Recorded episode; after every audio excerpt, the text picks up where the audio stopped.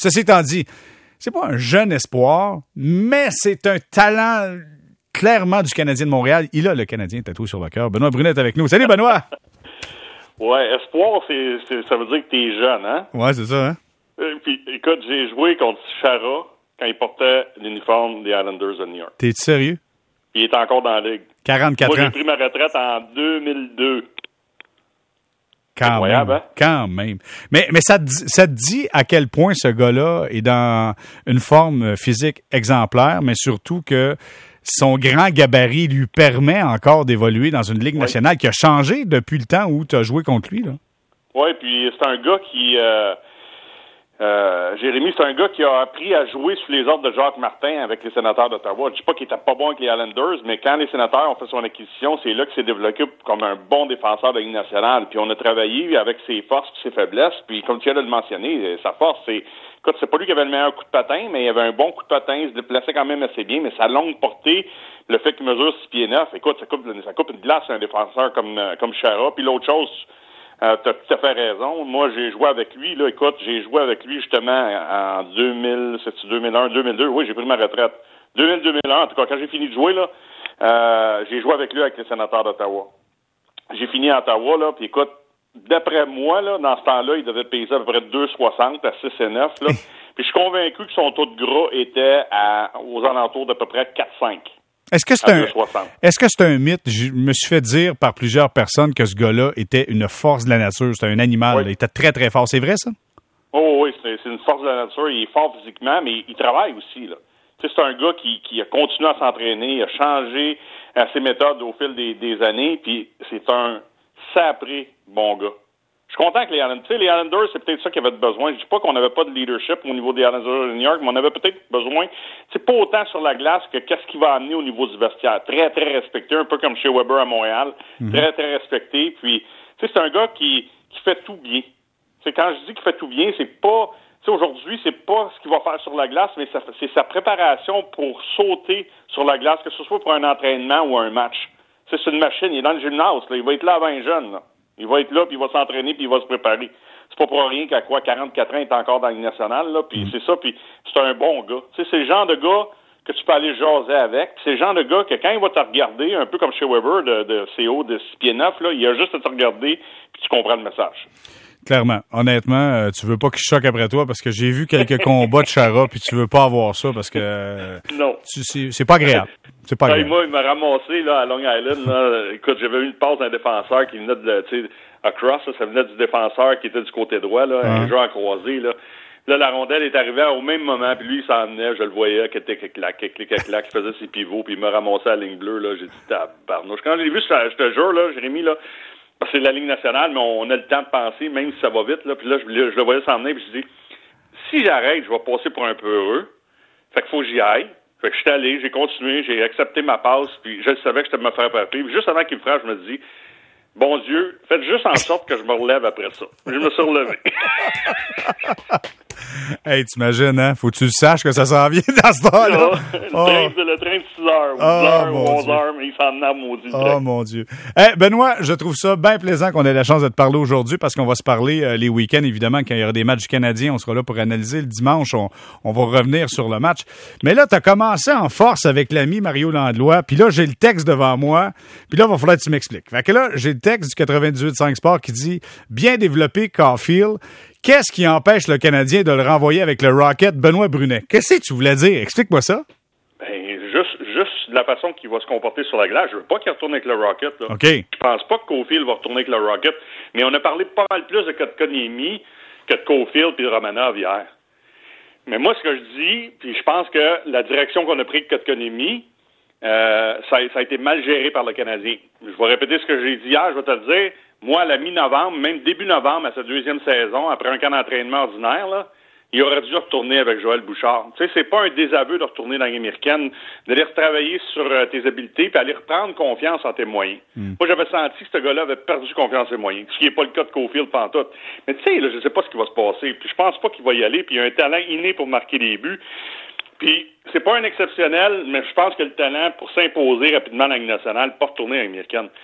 Moi, ce que je disais, là, c'est que, en tant qu'organisation, si jamais, ça arrive que Cofield perd ses moyens pour un mois, ou un mois et demi, ou deux mois, tu dois pas avoir peur en tant qu'organisation de retourner un gars dans les mineurs qui a retrouvé sa confiance puis son rythme de jeu. C'est juste ça que j'ai dit. Je dis pas que ça va arriver dans le cas de Cofield. Je pense pas que ça va arriver.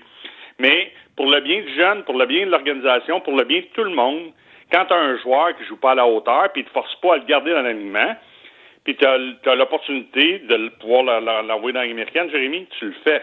Parce que c'est pour le bien du jeune, le bien de l'organisation. C'est, juste ça que je disais, mais moi, je pense que Cofield a sa place avec l'équipe. Puis moi, il commence avec Toffoli et Suzuki. Là, il est en avant de. Je le garde là, puis je le fais jouer, puis avec ses forces et ses faiblesses. Hmm. Moi, tu sais qu'on s'était déjà parlé de ça, puis tu avais un peu désapprouvé tout ça, mais moi, il serait avec Drouin et, euh, Drouin et Suzuki. Par contre, ça, ça ferait un trio de la mort, ça. Ouais. Il y a encore un doute. Bon, là, on va ben, s'obstiner. C'est quoi ça? rien contre Jonathan, là, puis je sais que, tu sais, j'ai juste hâte de le voir, Jonathan, au camp d'entraînement. Ouais. Juste, oh, tu sais, on faut lui donner un break, là. Tu sais, on peut pas. Je sais pas ce qu'il, comment, comment il s'est préparé. Je suis convaincu qu'il s'est préparé de la bonne façon, là. Moi, je donne un break. Je donne une passe, là. J'ai hâte de le voir. Écoute, il, il est arrêté longtemps, là. Tu sais, il y a eu la COVID, ils ont pratiquement pas joué. Il y a eu les séries. Là, l'an passé, il est obligé de se retirer. Le Canadien est allé loin à séries éliminatoires.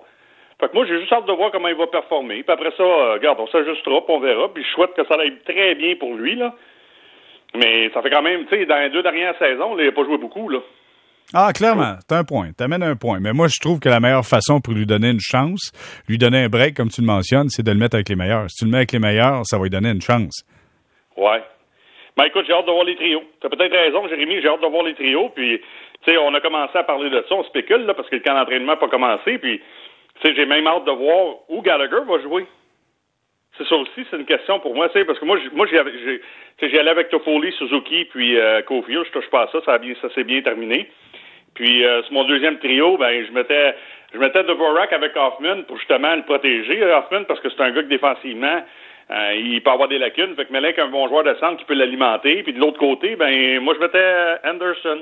Fait que là, je me ah retrouvais avec Drouin et Gallagher sur mon troisième trio. Oh, quand même, quand même. Écoute, bon, ben là, je vais te relancer. C'était des trios, j'ai ma feuille, je suis prêt, je suis prêt. Moi, j'y allais. Non, mais après ça, on verra. OK, OK. Moi, j'y allais avec Drouin. Comment tu dis ça? C'est pas moi le coach. Non, moi non plus. C'est pour ça qu'on peut dire euh, nos trios comme ça nous tente. Mais euh, ce que je voulais dire, c'est Drouin, Suzuki, Caulfield. Ça, c'était mon premier trio. Ouais. Toffoli, Dvorak, Gallagher. Hoffman, Evans, Anderson. C'était ça mes trois premiers trios. Et pourquoi j'ai mis Evans avec Hoffman et Anderson? C'est que je me suis dit, Evans est responsable défensivement. Si avec Hoffman, des fois, oups, ça peut, euh, tu sais. Et Evans va tout faire pour donner la rondelle à Hoffman. Puis Anderson, lui, va créer sa propre chance en fonçant le filet. Puis c'est un Hoffman qui prend un retour, là, tu peux marquer encore plus de buts. Fait que donc, c'est cette façon-là que je voyais ça. Mais sincèrement, offensivement, là, à moins que ça aille vraiment pas bien pour le Canadien, d'après moi, ils vont marquer une coupe de buts cette année, là. Non, non, non, non. Ils ont des alliés pour marquer des buts. Le problème est encore ancien. Puis, sais, le, le, le, départ de Kotkaniemi puis Dano, j'aime l'arrivée de Vorak, là, mais c'est pas un sauveur non plus. C'est pas un gars de 75 points de Vorak. Là. c'est Suzuki qui va avoir la pression de, de, mettre des points sur le tableau. Ça, c'est un. Après ça, Dvorak, j'ai hâte de voir, là, dans un marché contre comme Montréal. En Arizona, pas trop de pression, mais là, il arrive dans un marché où les attentes sont quand même assez élevées. Fait que ça, ça va être intéressant. Le problème, il est pas là. Puis j'aime tes trios, Jérémy, là, écoute, euh, j'aime ça de la façon que, que tu vois ça. Mais le problème, moi, c'est que c'est Jake Evans comme troisième joueur de centre, puis je l'aime Evans, non, mais il faut que tu produises offensivement. sais, si tu le mets Hoffman puis Anderson, il faut que tu t'assures que ce gars-là va t'en donner offensivement.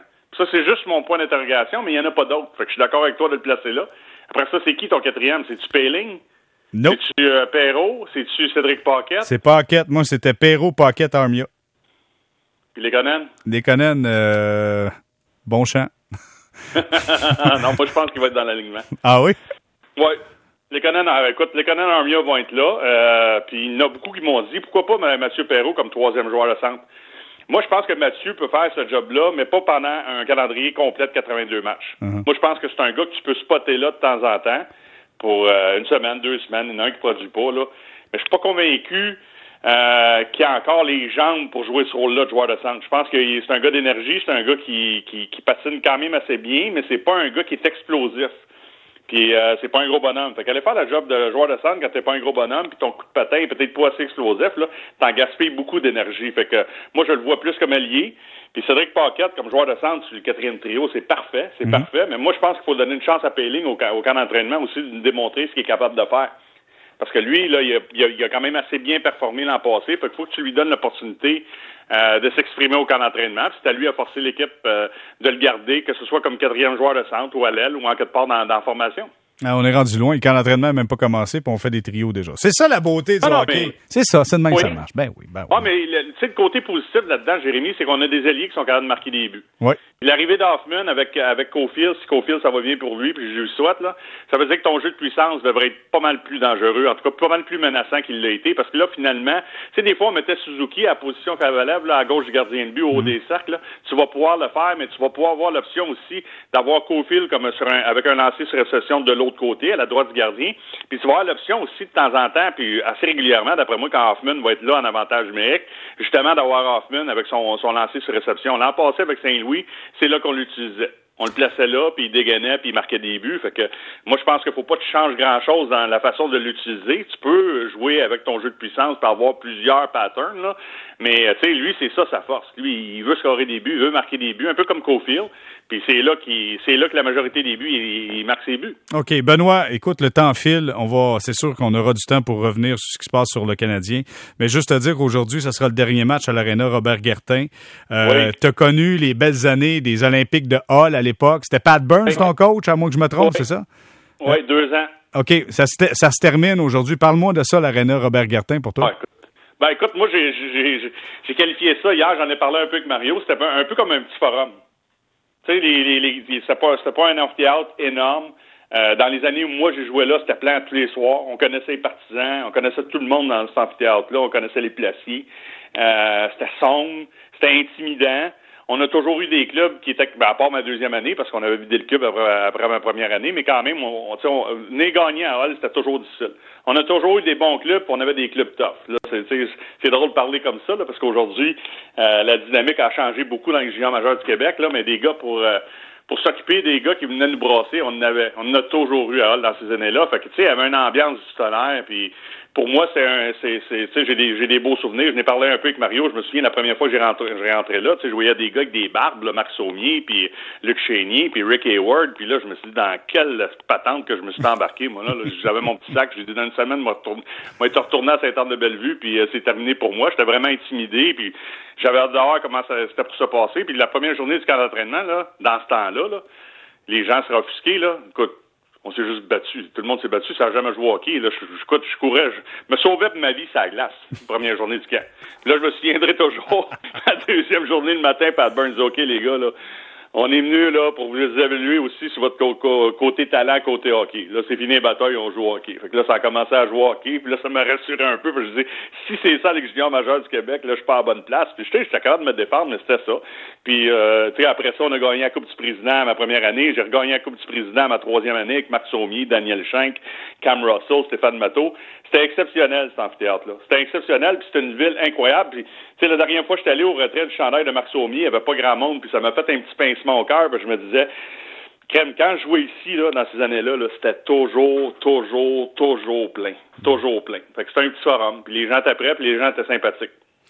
Les temps changent, mais la passion du hockey demeure. Toujours un plaisir, Benoît. Puis je donne, on se donne rendez-vous pour euh, cette nouvelle saison qui s'amorce du Canadien. Merci beaucoup, Benoît. Si tu me donnes 10 secondes, oui. Je aussi le nom d'un gars qui, qui, a eu, qui a joué un rôle très important Charlie Henry. Ah, N'oubliez jamais ce nom-là avec les Olympiques de Hull parce que c'était lui de Grand Manitou en arrière, tout ça. Là. Mm. On a, moi, j'ai eu Pat Burns puis Alain Vigneault comme entraîneur, mais il y a eu des Claude Julien, des Benoît Gros. Il y a plein d'entraîneurs de qualité qui ont passé, puis c'est Charlie qui s'occupait de ça. Clairement, c'est un grand bâtisseur. Merci beaucoup, Benoît. Merci.